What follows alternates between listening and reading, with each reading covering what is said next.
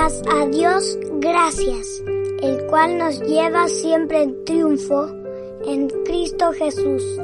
Segunda Corintios 2.14 Buenos días niños y niñas. ¿Cómo están? Les queremos dar la bienvenida a una nueva meditación en el podcast Cada día con Cristo. Nos volvemos a encontrar para compartir algunos momentos para meditar en la palabra de Dios.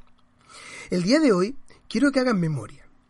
Quiero que hagan memoria de lo que han aprendido en la escuelita dominical o lo que sus papás le han enseñado acerca de la Biblia. Porque de lo que vamos a hablar es acerca de algunos personajes de la Biblia que son muy conocidos. Lo que voy a hacer ahora es que voy a mencionar algunos eventos o palabras y ustedes deben, al finalizar, lograr identificar de quién estoy hablando. ¿Están preparados? Allí voy. Los términos son Acab, Sarepta, Monte Carmelo, profetas de Baal, lluvia, Oreb, Enebro. ¿Lograron identificar de quién estoy hablando? Así es, niños. Estoy hablando de Elías, el profeta Elías. Si no conocen la historia de Elías, entonces pueden leer Primero de Reyes del capítulo 17 al 19 y Segundo de Reyes capítulos 1 y 2.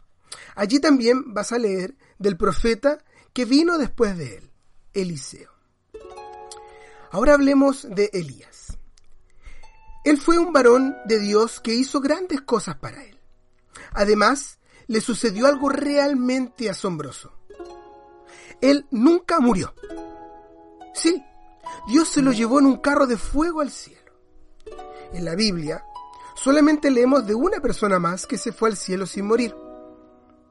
Esa persona fue Enoch en Génesis capítulo 5 y versículo 24. Estos dos hombres han estado en el cielo por miles de años y la Biblia nos dice que no murieron.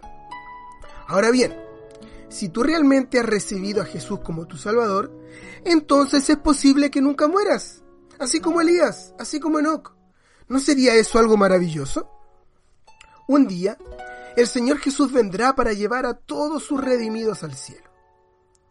Podemos leer acerca de esto en la primera carta a los tesalonicenses, capítulo 4, del versículo 16 al 18. Te invito a que leas estos versículos y te los aprendas de memoria.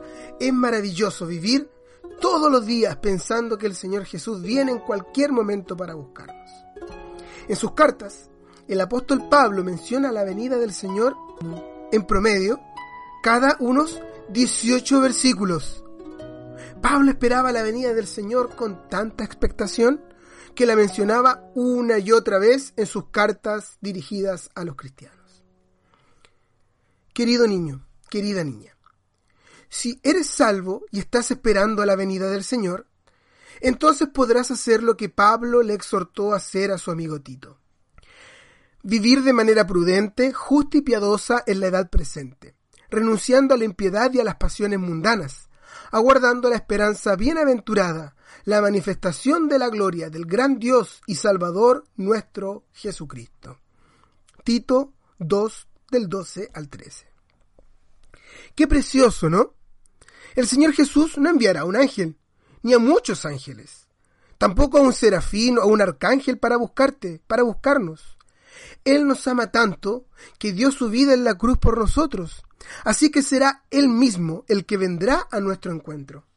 Vivir todos los días pensando que mañana ya no estaremos aquí, sino que Jesús habrá venido a buscarnos, es la esperanza más preciosa que un niño o una niña pueden tener.